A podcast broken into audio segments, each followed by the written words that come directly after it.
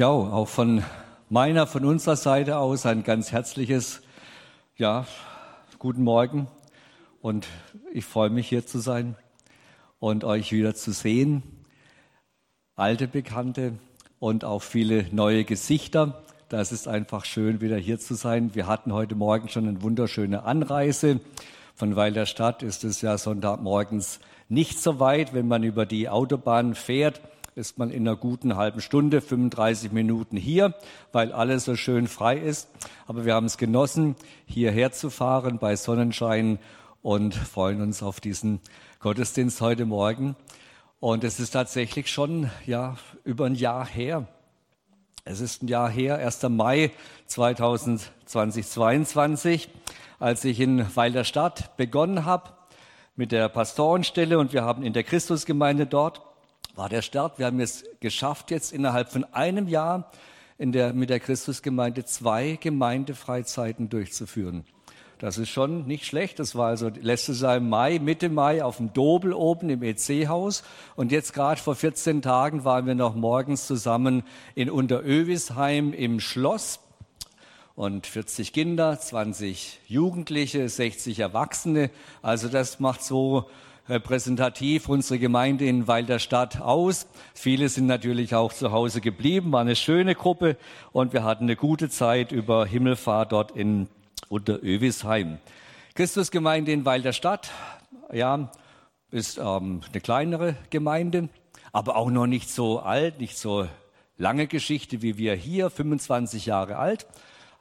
Da sind sie vor 25 Jahren richtig durchgestartet. Vorher war das über Jahrzehnte eine Hauskirche, Stubenversammlung hat man früher gesagt, im ehemaligen Klösterle in Weil der Stadt. Und in den 90er Jahren hatte ich ja auch schon die Gelegenheit beziehungsweise den Auftrag, ähm, dort Dienste mitzutun im Rahmen dessen, dass ich ja in der Bezirksvereinigung Stuttgart in den 90er Jahren schon mal Pastor war. Und jetzt rundet sich sozusagen das ganze Ding nochmal ab. Der Kreis schließt sich. Ich werde noch bis zur Rente dann in Weil der Stadt sein, in der Christusgemeinde. Abrundung, was aber nicht heißt, dass es eine easy Sache oder einfach so rund und so locker läuft, weil, wie gesagt, auch eine Gemeinde. Und es fehlen dann, wenn ich fehle, eben halt nur ein Pastor, nicht drei, wenn die weg sind. Ich bin also alleine dort als Angestellter oder als Hauptamtlicher. Und insofern eben schon auch eine schöne Herausforderung, eine schöne Aufgabe. Denn dort wie hier ist es immer so, dass wir als Menschen miteinander unterwegs sind in der Gemeinde. Und das ist ja schön. Und das ist etwas, was wir feiern dürfen, wo wir uns auch gegenseitig feiern und wo wir dankbar füreinander sind, wo wir aber natürlich auch immer wieder vor Fragen stehen, vor Herausforderungen und auch vor Aufgaben und wo wir als Gemeinde natürlich auch immer wieder davor stehen, Wege zu finden, und Lösungen zu finden, vor allen Dingen für unser Unterwegssein auch gute Entscheidungen zu treffen. Gute Entscheidungen für uns persönlich, aber auch gute Entscheidungen für unser Miteinander. Und dabei sind wir letztlich nicht auf uns selber nur angewiesen. Natürlich können wir uns unterstützen und gegenseitig ermutigen und gegenseitig raten und helfen. Das ist alles eine wunderbare Sache. Aber noch mehr sind wir ja auch in der vertikalen Ebene unterwegs, dass wir wissen, es ist auch wir stehen in Beziehung zu Gott als Einzelne, als Gemeinde. Und auch von dort dürfen wir Rat, dürfen wir Führung, dürfen wir Weisheit erwarten, dürfen wir Hilfe und Kraft erwarten, um dann auch gute Entscheidungen zu treffen, auch im Miteinander, geistliche Entscheidungen zu treffen. Und so könnte das Thema für heute Morgen auch sein, geistliche Entscheidungen treffen. Was können wir von Abraham lernen? Denn ich habe gedacht, jetzt bin ich nach einem Jahr wieder hier. Was machen wir nach einem Jahr was ich knüpfe mal einfach an, als ich letztes Jahr ganz am Anfang noch in der Themenreihe Abraham mit dabei war. Das war so das Letzte, was ich hier dann miterlebt habe an Themenreihe. Und gleichzeitig ist er heute auch am Trinitatis. Harald hat schon darauf hingewiesen, Sonntag nach Pfingsten. Und dann dachte ich, dann könnte man das mal auch einfach zusammenbringen. Der Heilige Geist und Abraham, Abraham und der Heilige Geist. Passt das überhaupt zusammen? Ich denke, da gucken wir mal, ob das tatsächlich so ist, dass auch bei Abraham schon der Geist Gottes, der Heilige Geist, gewirkt hat. Und äh, ich habe gedacht, ich greife eine Geschichte aus Abrahams Leben heraus, die wir vor einem Jahr nicht behandelt haben. Insofern dann auch nochmal was Neues.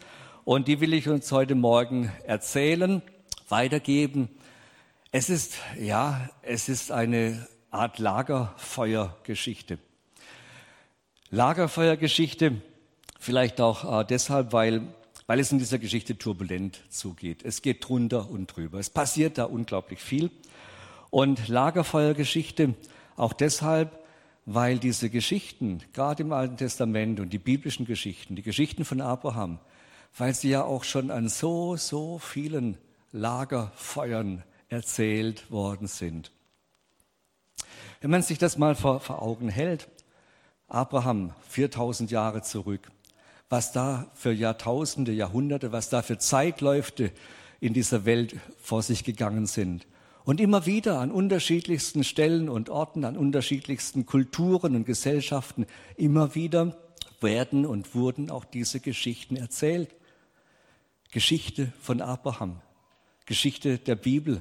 Und immer wieder hat Gott gesprochen und hineingewirkt und hat Weisung gegeben und hat einfach durch die, sein Wort, durch diese Geschichten berührt.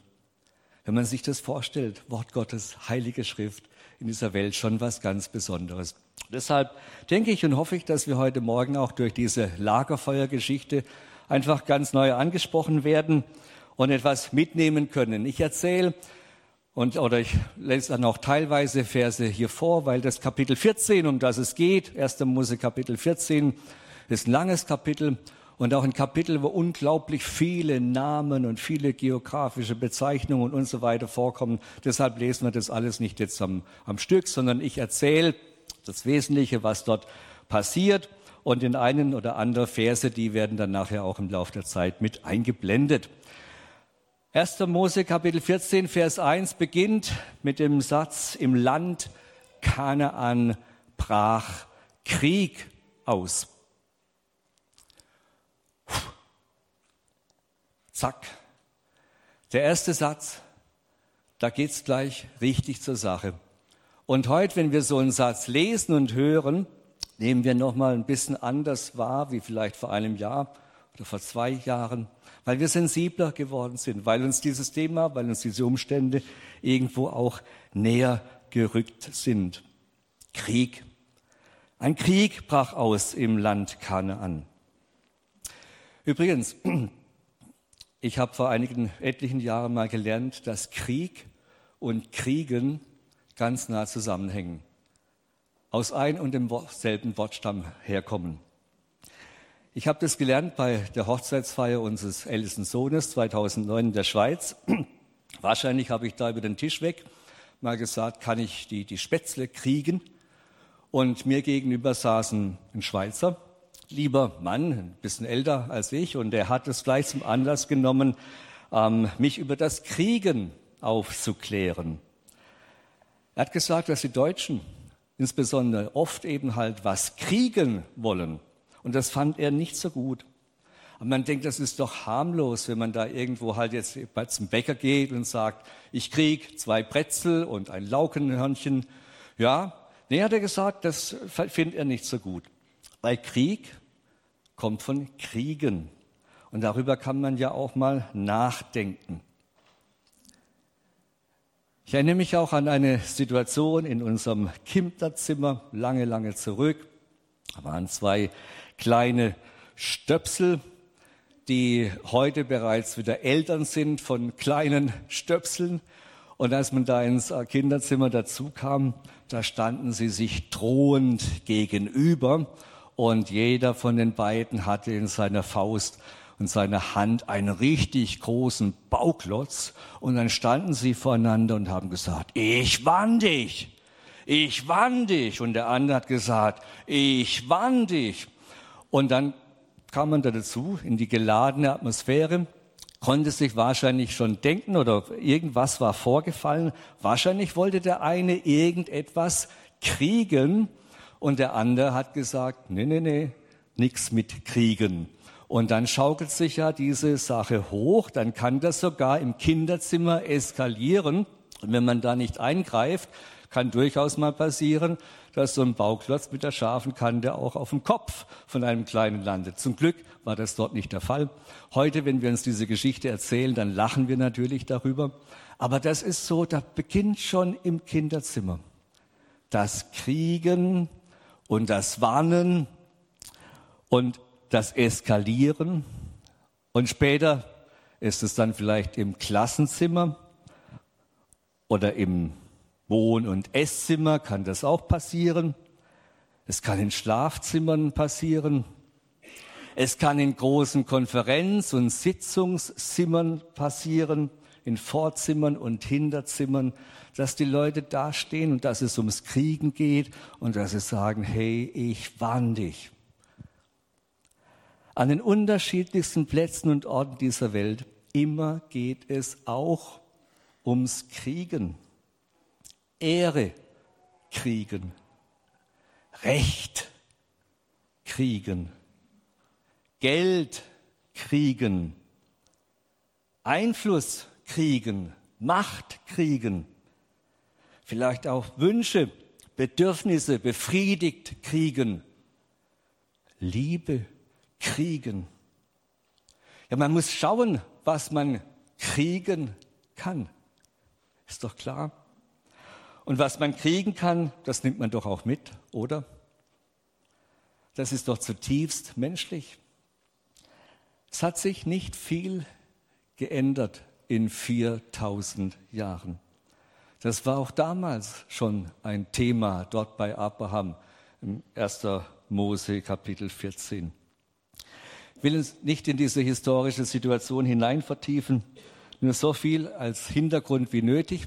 Also damals in Kanaan, eben halt 4000 Jahre zurück, lebten noch viel, viel weniger Menschen. Es gab noch keine riesengroße Städte. Es gab aber kleine Ansiedlungen. Es gab immer wieder Dörfer, siebten Familien, die sich zusammenschlossen. Es gab kleinere Städtchen. Und in jedem Städtchen, jeder Ansammlung gab es natürlich auch jemanden, der der König war von dieser Stadt. Die kleinen Stadtkönige. Jeder größere, jeder kleinere Ort hatte so einen kleinen Stadtkönig. Und es gab auch einen König von Sodom, einen König von Gomorra, einen König von Salem, dem später in Jerusalem. Und klar, es gab auch damals schon ein bisschen bedeutendere Städte und Ortschaften, die größer waren, Regionalmächte, wie zum Beispiel den König von Elam. Und die nahmen auch, was sie kriegen konnten. Wenn da ein bisschen einer mehr Macht hatte, wie der König von Elam, dann hat er eben mit seinen Leuten, die er da hatte, auch die anderen kleinen Ortschaften ein bisschen besucht und hat ihnen gesagt, ey, ich würde euch gerne beschützen, aber ihr gebt mir dafür ein bisschen Geld, ein bisschen Tribut und so weiter. Würden wir sagen, ja, Mafia oder irgendwas? Tatsächlich, das war so eine ähnliche Situation, dass die Leute, dass der König von Elam eben die anderen Stadtstaaten von sich abhängig und tributpflichtig gemacht hat und sie mussten ihm immer schön Geld bezahlen. Und jetzt war die eine Situation, die dort geschildert wird, dass eben nach ein Dutzend Jahren, zwölf Jahre tatsächlich, die Stadtkönige, die Kleinen von Gomorra und von Sodom, noch ein paar andere gesagt haben, hey, ähm, wir zahlen dieses Jahr mal nichts mehr. Und dann haben sie ihren Tribut eben nicht bezahlt. Sie haben gesagt, wir müssen gucken, dass wir auch wieder was zurückkriegen an, an Freiheit und an Möglichkeiten. Wir zahlen dieses Jahr nichts. Und ein Jahr lang tatsächlich nichts passiert. Und die haben sich gefreut. Wir haben wieder was zurückgeholt, wieder was zurückgekriegt. Aber dann, im zweiten Jahr, war es dann tatsächlich so weit, dass der König von Elam, das ist das Vorläufer von Babel oben, dass der seine Leute zusammengefasst hatte und dann mit ein paar Verbündeten eben heruntergezogen ist bis ins Jordantal, bis ganz nach unten nach Sodom und Gomorra und dass er die Leute besucht hat und dass die haben sich auch zusammengeschlossen und haben gesagt, müssen wir dagegen halten, aber hatten null Chance. Wir lesen dann in 1. Mose Kapitel 14, Vers 11, dass Elam, der Kedor Laomer hieß der König dort, mit seinen Verbündeten die anderen wirklich geschlagen hat, gnadenlos. Und dass die Sieger Sodom und Gomorra plünderten und dass sie alle Lebensmittelvorräte mitnahmen und auch Abrahams Neffen Lot, der inzwischen in Sodom wohnte, schleppten sie mit und dazu seinen ganzen Besitz. Also in ein paar Worten wird hier gesagt, das endete vernichtend und Sodom und Gomorra, die Stadtkönig, manche mussten fliehen, konnten noch fliegen, aber andere mussten irgendwie ja, darunter leiden. So zum Beispiel eben auch Lot. Denn von Lot wissen wir, äh, der Bibel sich ein bisschen auskennt, dass er das ja gewählt hatte, dass er da unten in der Jordanebene wohnt, weil Abraham ja mal angeboten hatte, wähle du aus, wo du hin willst. Wenn du nach unten willst, nach rechts, dann gehe ich nach links. Wenn du nach links willst, gehst dann gehe ich nach rechts und dann hat Lot eben da unten die fruchtbare, damals fruchtbare Ebene im Jordanland gesehen. Auch Sodom und Gomorra war noch keine Wüstenlandschaft und hat gesagt, das nehme ich. Weil auch Lot ja davon geprägt war, dass er sagt, man muss gucken, was man kriegen kann. Und dann kriege ich das bessere Teil und Abraham bleib du mal da oben im Bergland. Und jetzt war Lot eben da unten mit seiner Familie und wird verwickelt in dieses Kriegsgeschehen, in diese großen Ereignisse, die damals stattgefunden haben. Und es stellt sich heraus, dass seine Entscheidung also nicht ganz so klug war, weil er und seine ganze Familie wird verschleppt. Er gehört zur Beute. Er wird mitgenommen. Er kommt in die Verbannung. Und das hieß damals, dass er in die Sklaverei kommt. Das hieß damals, dass man auch nicht wusste, ob man als Familie zusammenbleibt oder ob dann die Kinder, die Frau oder wer auch immer da war, ob die irgendwo anders hinkommen. Also für Lot war sein Leben eigentlich zu Ende, als er da mit als Beute verschleppt wird in den Norden hoch. Seine Familie war zerschlagen. Bitter rächte sich die Wahl, die er getroffen hatte. Seine Zukunft, seine Perspektive war dunkel und düster. Dann geht die Geschichte aber weiter, dass einer von denen, die da unten entkommen waren, aus Sodom oder Gomorra, dass die, der fliehen konnte und dass er zu Abraham floh, dem Hebräer, und ihm berichtete, was geschehen war. Und Abraham wohnte damals noch, heißt es, bei den Terbinden des Amoritas Mamre, Bruder von Eschkol und Anea, Abrams Verbindeten. Und Abraham hört von dem Krieg in der Ebene. Er kriegt mit, was da unten passiert ist. Er hört, was mit Lot geschehen ist und seiner Familie. Und er sagt sich, ja, wenn man sowas macht, dann kann das eigentlich nicht, nicht anders kommen. Wenn man gegen den König von Elam, das ist kein so ein kleiner Stadt- und Zaunkönig wie die da unten, wenn man gegen den einen Aufstand macht, dann muss man damit rechnen, dass der bitter niedergeschlagen wird. Ja, das kommt von sowas. Was macht man jetzt? Am besten ist ja, man hält sich mal aus dieser Sache raus, oder? Raushalten, nicht in die, zwischen die Fronten geraten. Und der Lot, ja gut, der hat halt die falsche Wahl getroffen. Das ist halt, der hat, wie, wie, heißt, wie heißt das, wenn, wenn etwas passiert, wo ein Kollateralschaden heißt es ja, glaube ich. Wenn halt einfach jemand zu Schaden kommt, der eigentlich nichts dafür kann, der eigentlich in Ruhe leben wollte, in Frieden leben wollte und jetzt da einfach mit in Mitleidenschaft gezogen wird. Ja, da kann man nichts, da kann man nichts tun. Aber nichts von alledem. Als Abraham hörte, dass sein Neffe in Gefangenschaft geraten war, rief er die kampferprobten Leute zusammen, die in seinen Zelten geboren worden waren, 318 Mann. Mit ihnen verfolgte er den Heerhaufen in Dan, das sind 250 Kilometer weiter oben, holte er sie ein und überfiel sie in der Nacht. Er hatte seine Männer in zwei Gruppen geteilt, so schlug er sie in die Flucht und verfolgte sie noch bis nach Hoba, das nördlich von Damaskus liegt. Und er nahm ihnen die ganze Beute ab und befreite seinen Neffen Lot, die Frauen und alle anderen Gefangenen. Abraham zögert keinen Augenblick, als er die Nachricht hört und sagt sofort, alles zusammenrufen, was ich habe. Ich weiß nicht, was 318 Mann damals bedeutete, ob das wirklich eine große Streitmacht war im Verhältnis zu den anderen Heerhaufen. Wahrscheinlich war es schon eine übermächtige Streitmacht. Wahrscheinlich war es schon ein David gegen Goliath, was er, auf was er sich da einließ. Aber er zögerte keinen Moment. Er zögerte nicht, sondern sofort war ihm klar, hinterher, ich will Lot aus dieser Situation befreien. Da zeigt sich auf einmal Abraham von einer ganz anderen Seite. Wir kennen ihn ja auch, wer die Geschichte von Abraham andere Geschichten kennt, dass er manchmal ein furchtsamer, ein ängstlicher Typ war, einer, der auch nicht davor scheute, seine Frau einmal zu verkaufen. Also Abraham war schon ein, ein ambivalenter Mensch. Aber hier an dieser Stelle, da zeigt sich Mut, da zeigt sich Entschlossenheit, da zeigt sich Tatkraft, da zeigt sich eine Bereitschaft, mit allem, was er hat, für sich für das Leben eines anderen einzusetzen. Und das ist schon der Hammer. Vielleicht müssen wir da mal ein bisschen innehalten, ob wir das kennen, ob wir das vielleicht auch aus eigener Erfahrung irgendwie kennen, schon mal erlebt haben, dass sich jemand entschieden und kraftvoll ganz für mich, für dich eingesetzt hat gesagt hat, koste es, was es wolle. Ich stehe an deiner Seite, voll und ganz auf deiner Seite. Und das vielleicht sogar zu einem Zeitpunkt, als es richtig schlecht lief, wo man eigentlich auch niemand anderem die Schuld geben konnte für seine eigene Situation, weil man selber die verbockt hatte oder in diese Situation gekommen ist, wo man wusste, man steht hier ganz alleine und letztlich ist die Situation, in der ich stehe, nur die Konsequenz meiner Entscheidungen, die ich getroffen habe. Und dann kommt jemand und sagt, ich stehe an deiner Seite. Ich setze mich für dich ein, vorbehaltlos, ganz mit allem, was ich habe.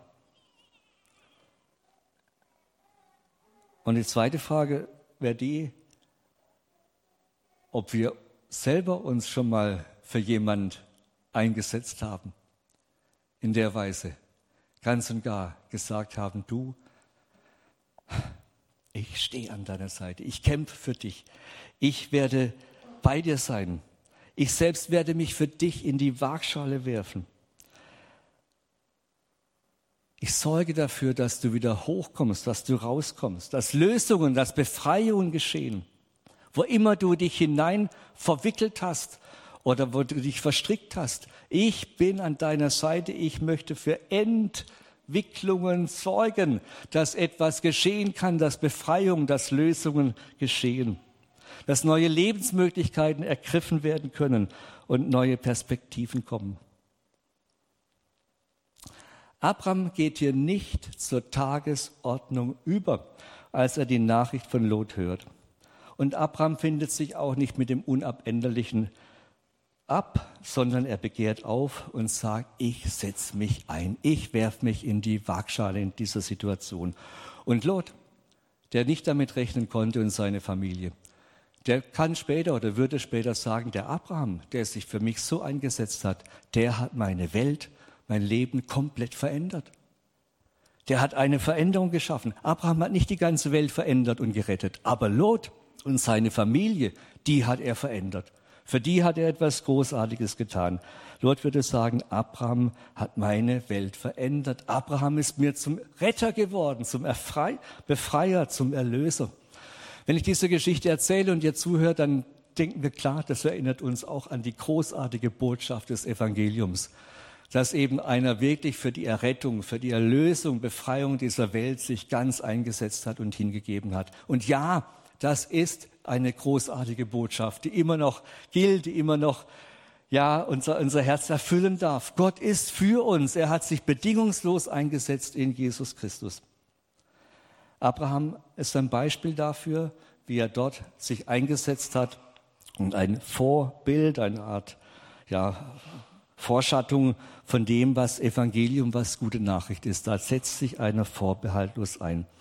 Klar braucht es Einerseits Gewissheit, wer man selber ist, was man kann und Vertrauen auch auf eigene Stärke und Möglichkeiten. Aber mehr noch, ich glaube, es war wirklich auch eine, ein, ein Risiko, es war ein Wagnis. Es ist faszinierend, dass, dass ähm, Abraham sich wirklich hineinwirft und dass er sich auch Gott anvertraut mit dieser Entscheidung, die er da getroffen hat. Denn es konnte ja durchaus sein, dass er nicht mehr zurückkommt. Also mit dem musste er ja schlussendlich auch rechnen, wenn man in den Krieg zieht. Aber er hat die Entscheidung getroffen. Und es war eine nachhinein gute Entscheidung. Vielleicht kennen wir auch dieses Spannungsfeld von Entscheidungen, in denen wir manchmal stehen. Gute Entscheidungen treffen, auch geistliche Entscheidungen treffen.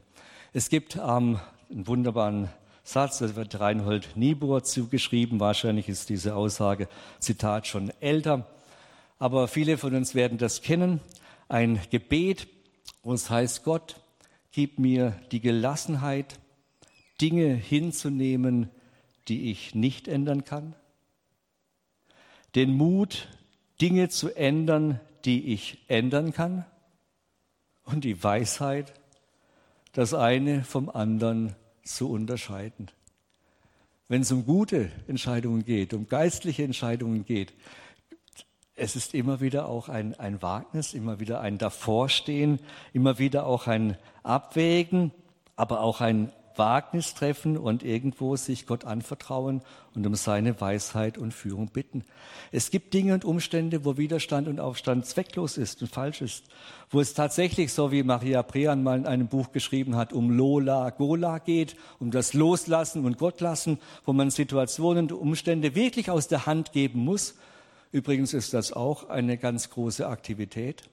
Das ist, geschieht ja auch nicht nebenbei, wenn man irgendwas wirklich loslässt. Das ist auch was, äh, wo man dabei sein muss. Aber solche Situationen gibt es, wo man sagt, ich überlasse das Gott. Und ich vertraue darauf, auch wenn ich nicht verstehe, wie es ist und wie es hier zugeht. Ich, ich vertraue einfach, dass Gott diese Situation in der Hand hat. Herr, ich lasse los und überlasse das dir und vertraue dir alles an, auch wenn ich die Situationen nicht verstehe. Aber dann gibt es andere Dinge, die wir nicht hinnehmen dürfen, nicht hinnehmen sollen, sondern vielleicht einfach, wo wir gefordert sind, mutig und vertrauensvoll, entschlossen auch den Kampf aufzunehmen. Abraham hat eine Entscheidung getroffen, eine gute Entscheidung getroffen, eine geistliche Entscheidung getroffen, ohne Zögern, ohne langes Hin und Her. Er hat den Kampf aufgenommen und es ging ihm nicht ums Kriegen, es ging ihm nicht darum, dass er jetzt wieder was kriegt, dass er Ehre kriegt, dass er Ruhm kriegt, dass er irgendwas kriegt an Beute. Es ging ihm nicht ums Kriegen, sondern es ging ihm darum, dass er für jemand anderen etwas kriegen wollte. Nicht für sich wollte er etwas kriegen. Für Lot setzte er sich ein. Für Lot, seinen Neffen, zog er ins Feld. Für Lot übernahm er Verantwortung. Und für Lot setzte er sich ein wagte es im Vertrauen auf den El Shaddai, auf Gott, den Allmächtigen, und er gewann. Das ist die eine Situation, wo ich denke, da spürt man, da ist der Geist Gottes mit am Weg und hat diesen Abraham vorbereitet und geprägt, hat ihn geformt und hat ihn zu einer geistlichen Persönlichkeit auch werden lassen. Jetzt geht die Geschichte noch weiter und die schauen wir uns einfach auch noch an, weil nach dem Sieg tauchen neue Fragen auf. Danach begegnet Abraham zwei Menschen und ohne diese Begegnung wäre die Geschichte hier auch nicht wirklich vollständig. Also der Kampf war gewonnen, wie auch immer, auch mit bisschen List oder Überlegungen. Das kann man sich dann vielleicht auch zusammenreimen, was da in diesen Worten drinsteht. Aber der Kampf war gewonnen. Die gute Nachricht vom Sieg Abrahams über Kedor Omer und die verbündeten Könige verbreitete sich in Windeseile und Abraham kehrte mit Glanz und Gloria als Sieger zurück und die befreiten Menschen und ihr ganzes Habe im Schlepptau. Und jetzt ist die Frage, wie verhält sich so ein Sieger? Und was, wie stellt er sich nachher dar in Begegnungen, die sich ihm ja in den Weg stellen oder sich ergeben? Als Abraham zurückkommt, trifft er auf zwei Menschen. Das eine ist der König von Sodom. Er heißt Bera und er zieht Abraham entgegen und sie treffen sich und der König von Sodom, Bera, bittet Abraham um die Rückgabe seiner Leute wollte Abraham aber zugleich mit allem anderen beschenken, was er sonst noch erbeutet hat. Bera sagt zu Abraham, Abraham, gib mir nur meine Leute zurück und alles andere, was du da erbeutet hast und geholt hast, kannst du behalten. Und dann lesen wir in dieser Geschichte, was Abraham sagt. Abraham entgegnete ihm, Ich schwöre bei dem Herrn, dem höchsten Gott, der Himmel und Erde geschaffen hat, nicht einmal einen Faden oder Schuhriemen behalte ich von dem, was dir gehört. Du sollst niemals sagen können, ich habe Abraham reich gemacht. Nur, was meine Männer verzehrt haben, gebe ich dir nicht zurück. Und außerdem sollen meine Verbündeten, Aner, Eschkol und Mamre, ihren Beuteanteil bekommen. Ich aber will nichts davon. Was ist damit mit Abraham passiert? Ganz anders als in Ägypten, die Geschichten vorher, wo er mitgenommen hat und mitnahm, was er nur kriegen konnte. Hier sagt er, von dir will ich nichts kriegen. Warum verzichtet er auf das, was ihm zusteht? Vielleicht, weil er hier auch einen Einblick hat und den Bera anschaut, auch vielleicht ein Stück durchschaut. Es ist ja einerseits ein großzügiges Geschenk, das Bera, der König von Sodom, Abraham macht. Aber er schenkt Abraham, was Abraham bereits gehört. Weil er hatte ja nichts mehr. Er war ja ausgeraubt worden. Er hat einen Aufstand gemacht. Er ist besiegt worden. Es wurde alles mitgenommen, seine Leute und alles, was er hatte, Lebensmittel und die ganze Beute. Und da gehörte dem Bera, dem König von Sodom, nichts mehr. Und Abraham war hinterhergejagt, hatte alles geholt, kommt dann zurück und dann sagt der Bera ganz großzügig, also Abraham, gib mir nur meine Leute zurück, den Rest darfst du gerne behalten. Vielleicht zeigt sich hier ähm, bei Bera seine eigene Wahrnehmung, seine eigene verzerrte Eigenwahrnehmung, seine Überheblichkeit. Also er denkt, ich kann mich hier wieder auf die Ebene von Abraham stellen. Ich kriege da, ich muss gucken, dass ich wieder meine Position kriege, wie auch immer. Also Abraham durchschaut das und sagt, nein, auf keinen Fall, niemals. Bera behalte alles. Ich will nichts von dir haben, du sollst nichts sagen. Oder niemand soll sagen können, der hat Abraham reich gemacht. Und Abraham gibt ihm auch zu verstehen, dem König von Bera, dass er nicht ja wegen ihm dahinterher gejagt ist, dass das nicht sein eigentlicher Ansicht, äh, sein eigenes Ziel war. Nicht wegen Bera hat er diesen Kampf aufgenommen, nicht wegen der Beute, nicht um eitlen Ruhm und Ehre willen, sondern für Lot hat er sich eingesetzt. Für Lot und seine Familie hat er den Kampf aufgenommen. Und Bera bekommt hier etwas zurück. Also es ist jetzt sozusagen kein Kollateralschaden, sondern das ist ein Kollateralnutzen, dass der Bera wieder zurückbekommt, was er eigentlich schon längst verloren hat.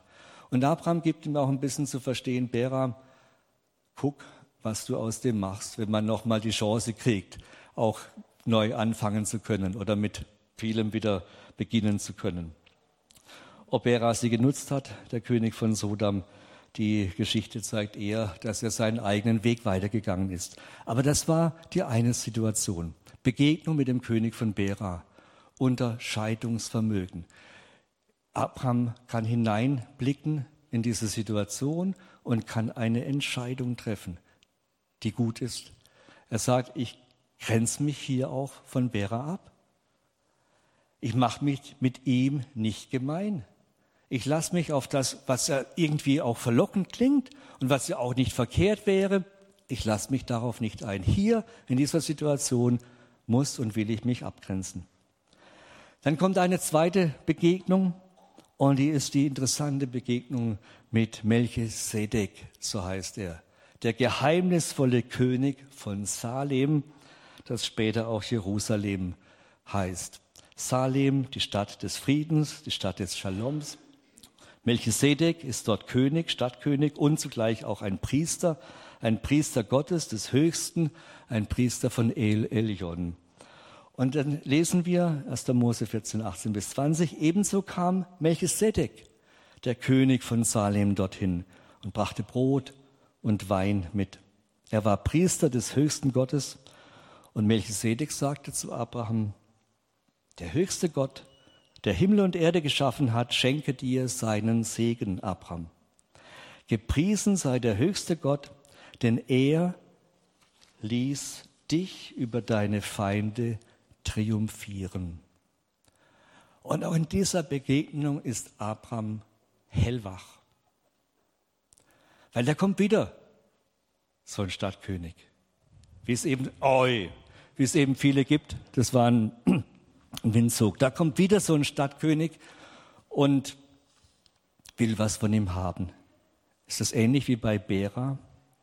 Geht es den kleinen Stadtkönigen nicht immer irgendwo ums Kriegen? Kommt da jetzt einer auf eine andere Tour und will auch irgendetwas kriegen? Ist da nicht auch gesundes Misstrauen angesagt? Und jetzt sagt er auch noch deutliche Worte. Du, Abraham, der höchste Gott, er ist es, der dich über deine Feinde triumphieren ließ. Das könnte ja auch eine Relativierung des Sieges sein. Da könnte auch einer kommen und sagen, hey, hey, gell, was seid ihr bewusst und so weiter. Und dann segnet er sogar noch, Melchisedek segnet, segnet Abraham. Und in alten Zeiten war es so, der, der einen Segen über den anderen aussprach, machte dadurch deutlich, du, ich bin der, der ein Stüffchen höher steht, ich segne dich. Machtanspruch könnte man dahinter vermuten. Abraham, du bist zwar irgendwo der Größte hier, aber es gibt noch etwas Größeres, Relativierung. Abraham könnte ja auch so misstrauisch denken und empfinden, aber er spürt hier in dieser Situation einen ganz entscheidenden Momentum. Er spürt den Unterschied zu Bera. Er spürt, dass es hier ganz anders ist, dass es hier um einen geistlichen Moment geht, dass es hier um einen heiligen Moment geht. Jetzt kommt es darauf an, wie er sich verhält, wie er sich entscheidet. Und Abraham weiß, wie er sich zu verhalten hat und was zu tun ist. Und das erinnert fast, wenn man es neutestamentlich sieht, fast an die Gabe der Geisterunterscheidung. Das ist also das große Thema jetzt, der Heilige Geist und Abraham, dass Abraham hier den Durchblick hat und unterscheiden kann und wahrnehmen kann, um was es hier geht. Er anerkennt das, was Melchisedek sagt. Und er anerkennt, dass hier in dieser Person des Melchisedek auch Gott präsent ist. Das muss man sich mal vorstellen. Wir hören ja viel von Abraham. Er ist der Vater des Glaubens. Er ist mit Gott unterwegs und jetzt taucht ein Melchisedek auf, irgendwo ein geheimnisvoller Mensch. Und er ist auch mit Gott unterwegs. Und das muss man erstmal erkennen, dass da bei Melchisedek auch Gott am Handeln ist. Der gleiche Gott, dem Abraham nachfolgt, ist auch hier bei Melchisedek am, Wert, am Weg und Abraham kann das wahrnehmen. Er kann es spüren und er kann das anerkennen und er kann sich drunter stellen und zuordnen und er kann den Zuspruch Gottes, den Segen, den er von Melchisedek bekommt, er kann ihn annehmen und er kann zurückgeben. Er gibt Melchisedek den zehnten Teil von allen seinen Gütern, die er den Königen abgenommen hatte. Und das ist nicht nur ein, ein Ausdruck, ich schenke dir was, sondern hier bringt Abraham zum Ausdruck, dass er weiß, wem eigentlich letztlich alles gehört. Nicht Melchisedek, nicht Abraham, nicht den kleinen Stadtkönigen, sondern dem El Elion. Er ist der Schöpfer, er ist der Mächtige, er ist der ewige Gott. Und in dem Abraham Melchisedek was zurückgibt, ihm auch anerkennt in seiner Stellung da sagt er, alles, was ich bin und was ich habe, gehört Gott dem Höchsten. Alles, nicht nur ein Teil. Ich weiß, wo ich mich verorten muss. Alles, was ich bin und habe, gehört El Elion, gehört Gott dem Höchsten. Und das bringt er auch vor Melchisedek zum Ausdruck. Und da zeigt sich ein, ein demütiges Herz. Da zeigt sich, dass Abraham verstanden hat, wie er sich in dieser Situation zu verhalten hat. Neuen Testament schreibt Paulus einmal an die Philipper, tut nichts aus Eigennutz oder um eitler Ehre willen, also wenn es ums Kriegen geht, sondern in Demut achte einer den anderen höher als sich selbst. Jeder sehe nicht auf das Seine, sondern auch auf das, was dem anderen dient. Auch das ist beinahe so eine Vorbildgeschichte, wo Abraham eben nicht nur auf das Seine sieht, sondern wahrnehmen kann, was ihm in Melchizedek begegnet, dass ihm dort Gott selbst begegnet.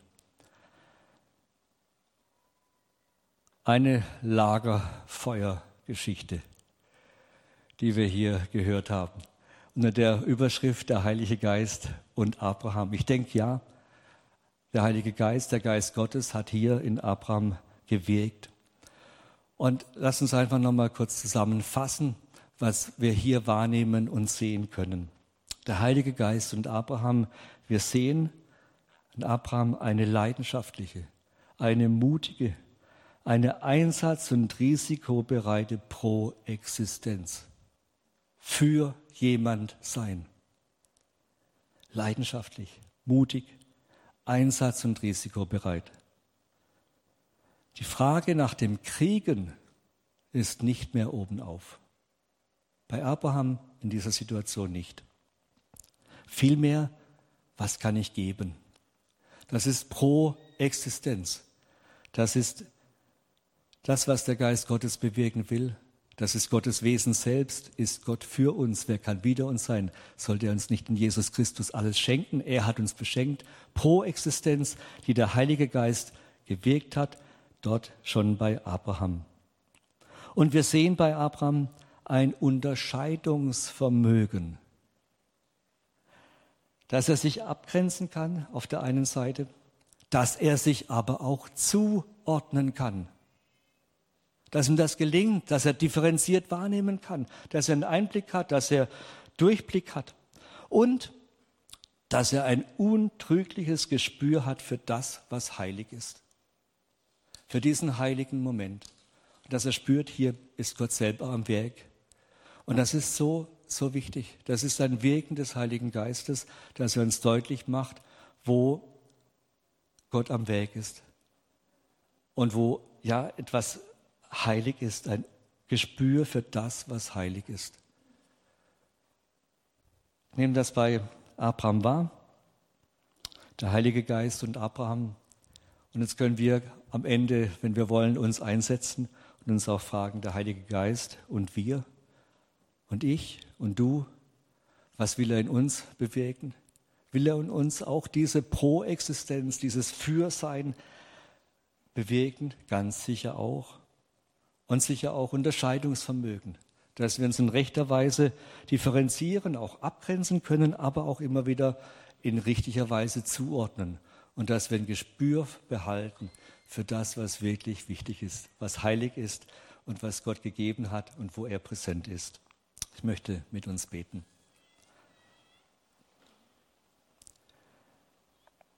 Lieber Vater im Himmel, danke, dass dein Wesen du offenbart hast in Jesus Christus und dass du ein Gott bist, der für uns ist. Und dass wir uns dessen ganz sicher sein dürfen. Herr, und wenn wir vielleicht als Menschen auch auf menschlicher Ebene wenig selber gegeben haben in dieser Hinsicht oder selber empfangen haben, deine Zuwendung, dein Blick für uns bleibt immer gleich. Du bist der Gott, der uns beschenken will mit, einer, mit seinem Fürsein der uns auch herausziehen will aus allem, was an Verstrickungen oder an Wegen, Irrwegen da ist, der uns Freiheit und frohes, gelingendes Leben schenken will. Herr, dafür ehren wir dich. Und wir danken dir, Heiliger Geist, dass du am Weg bist, diese Rettung, diese frohe Botschaft der Erlösung und Befreiung in Jesus Christus auch in unseren Gedanken, Herzen, in unserem Leben, in unserer Existenz Wirklichkeit werden zu lassen. Und wir brauchen dich dazu, dass du uns veränderst, dass du uns auch herausholst und uns ja, prägst, dass auch unser Leben eine Proexistenz werden darf. Und Heiliger Geist, wir bitten, dass du uns auch Weisheit schenkst, dass wir erkennen können, was dran ist, was wichtig ist, was die richtigen Entscheidungen sind, die Entscheidungen, die zum Leben führen, die Entscheidungen, wo es nicht um unser persönliches Kriegen geht, sondern wo wir dir Ehre machen und dem Leben und den Menschen dienen dürfen. Herr, wirke du ganz neu in meinem, in unserem Leben und auch in unseren Gemeinden. In Jesu Namen. Amen.